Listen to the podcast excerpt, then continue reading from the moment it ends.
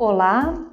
Hoje no Educar e Administrar nós veremos algumas decorrências da teoria neoclássica. A teoria neoclássica ela traz algumas características eh, principais, como a ênfase na prática da administração, ênfase nos princípios gerais da administração, nos objetivos e nos resultados.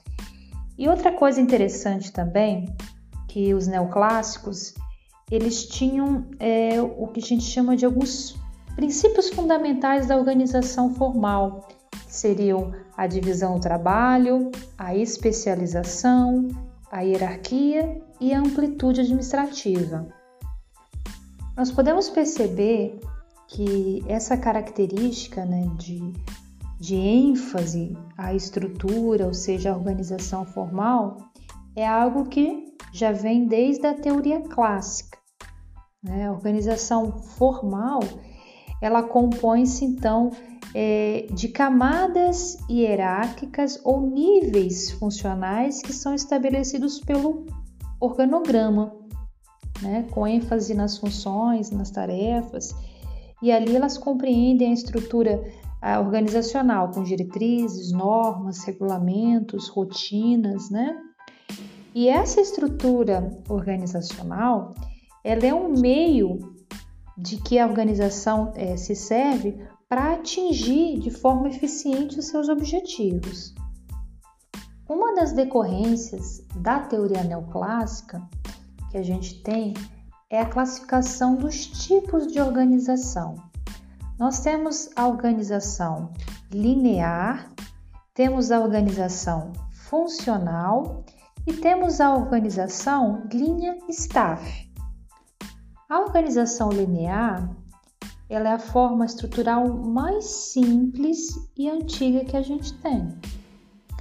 É, nessa, nesse tipo de organização, o princípio da autoridade é o que? Linear, também chamado de princípio escalar, que tem o que? Estabelece uma hierarquia da autoridade. O próprio nome, né, que é a organização linear, significa o quê? Que existem linhas diretas e únicas de autoridade e responsabilidade entre o superior e o subordinado. E é por isso que a gente tem muito nesse tipo de organização aquele formato piramidal. E quais são as características de uma organização linear? Numa organização linear, como a gente já disse, a autoridade é chamada o quê? Linear única. Né? Como que acontece a, a, a comunicação? São linhas formais. A comunicação entre os órgãos ou cargos são feitas através das linhas existentes o que? no organograma. Você tem é, dois terminais de comunicação, um orientado para cima, que liga exclusivamente ao órgão ou cargo superior, e o outro orientado para baixo, que liga exclusivamente aos órgãos ou cargos subordinados. Outra característica é a centralização das decisões e aquele aspecto piramidal que já comentamos. Outro tipo de organização é a organização funcional. Como o próprio nome já diz, é o princípio funcional ou o princípio da especialização das funções que organiza esse tipo de organização. Então, o princípio funcional ele separa, distingue e especializa. Quais são as características de uma organização funcional? Então, a autoridade, ela não é mais como na outra linear. Ela é uma autoridade funcional ou dividida. Como funciona isso? Cada subordinado, ele vai se reportar a muitos superiores simultaneamente, porém ele reporta-se a cada um deles somente nos assuntos da especialidade de cada um. Nesse tipo de organização, nenhum superior ele tem autoridade total sobre os subordinados. Nesse tipo de organização, você tem linhas diretas de comunicação. Né? As comunicações entre os órgãos ou cargos são efetuadas diretamente, sem necessidade de, de uma intermediação. As decisões elas são descentralizadas e há uma, uma grande ênfase na especialização, como a organização é do tipo funcional, então você tem uma ênfase na especialização. O terceiro tipo de organização é o que a gente chama de organização linha staff. Ela tem é, uma combinação de dois tipos de organização, que é a linear e a funcional. Então, ela vai ter características do tipo linear e do tipo funcional. Na organização Lean Staff, vai coexistir órgãos de linha, que são órgãos de execução, e órgãos de assessoria, né, que é de apoio, de consultoria, mantendo então relações entre si. Os órgãos de linha eles vão se caracterizar pela autoridade linear e pelo princípio escalar, enquanto os órgãos de staff eles vão prestar assessoria e serviços especializados. Outra decorrência da teoria neoclássica é a departamentalização. É, na teoria clássica, ah, já se falava né, muito sobre a divisão do trabalho.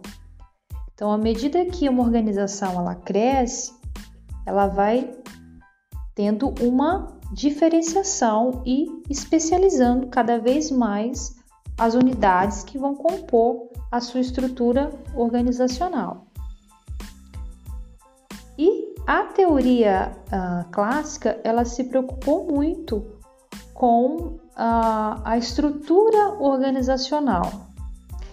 E na teoria neoclássica complementou essa, essa contribuição da teoria clássica com novas abordagens sobre a departamentalização. Para os autores clássicos, a, a especialização na organização ela se dá em dois sentidos, vertical e horizontal. A chamada especialização vertical, ela ocorre quando a gente verifica a necessidade de aumentar a qualidade da, da chefia e aí acrescenta-se mais níveis hierárquicos na estrutura. Então, a, a especialização vertical ela, ela se faz à custa do aumento dos níveis hierárquicos. Já a especialização horizontal, ela vai é, se verificar quando você tem uma necessidade de aumentar a eficiência e a qualidade do trabalho em si. Então a especialização, ela vai se fazer à custa de quê? De um maior número de órgãos especializados no mesmo nível hierárquico. E quais são os tipos de departamentalização? Nós temos por funções, por produtos ou serviços, por localização geográfica, por clientes, é, por fases do processo e por projetos. Na departamentalização por funções, como o próprio nome já diz, é, a divisão do trabalho faz com que a organização se departamentalize de acordo com o critério de semelhança de funções em atividades grupadas e identificadas pela mesma classificação funcional. Por exemplo, produção, vendas, finanças. Na departamentalização funcional, é, você consegue agrupar vários especialistas sob uma chefia única né, e garante o que? A plena utilização das habilidades técnicas das pessoas. Porém, é, uma desvantagem é que muitas vezes é, faz com que as pessoas focalizem seus esforços sobre suas próprias especialidades e em detrimento do que? Do objetivo global da empresa, muitas vezes reduz essa cooperação entre departamentos. Onde que eu aplico a departamentalização funcional? Geralmente ela é indicada para circunstâncias estáveis, de poucas mudanças, empresas que tenham poucas linhas de produto ou serviços. O segundo tipo de departamentalização é a departamentalização por produtos ou serviços. Então, todas as atividades requeridas para suprir um produto ou serviço, elas são agrupadas no mesmo departamento. Um exemplo é, é os hospitais. Eles costumam departamentalizar suas atividades por serviços, como cirurgia, radiologia, pediatria. Um banco também ele faz muito isso. Ele departamentaliza suas operações, é, câmbio, conta corrente, cobrança, empréstimo. O terceiro tipo seria a departamentalização geográfica, também chamada de departamentalização territorial ou regional. É, de acordo com a localização, é onde o trabalho vai ser desempenhado, né? Ou uma área de mercado a ser servida pela empresa. Esse é o critério da departamentalização geográfica. É muito utilizado por empresas de larga escala, né? Que as atividades delas estão dispersas geograficamente. Empresas multinacionais utilizam muito dessa estratégia.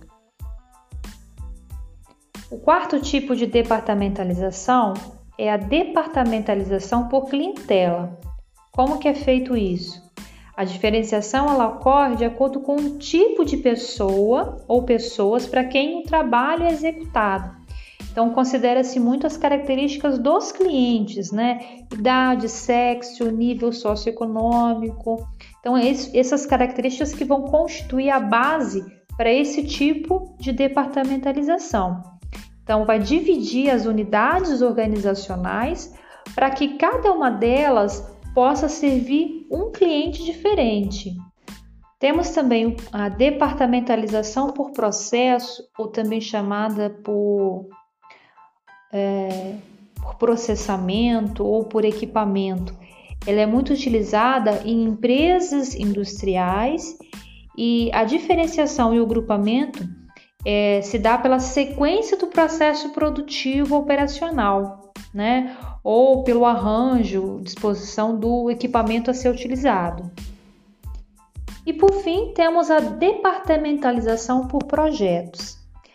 Esse tipo de, é, de departamentalização, no fundo, ele é uma departamentalização temporária por produto, quando, quando assume proporções maiores, né, requer mais investimento, tecnologia por um período é, maior né, de, de planejamento e execução. Então, é o caso, por exemplo, de, de obras de construção civil, né, com edifícios, ou industrial, de usinas hidrelétricas, que vão exigir tecnologia sofisticada, pessoal especializado, né?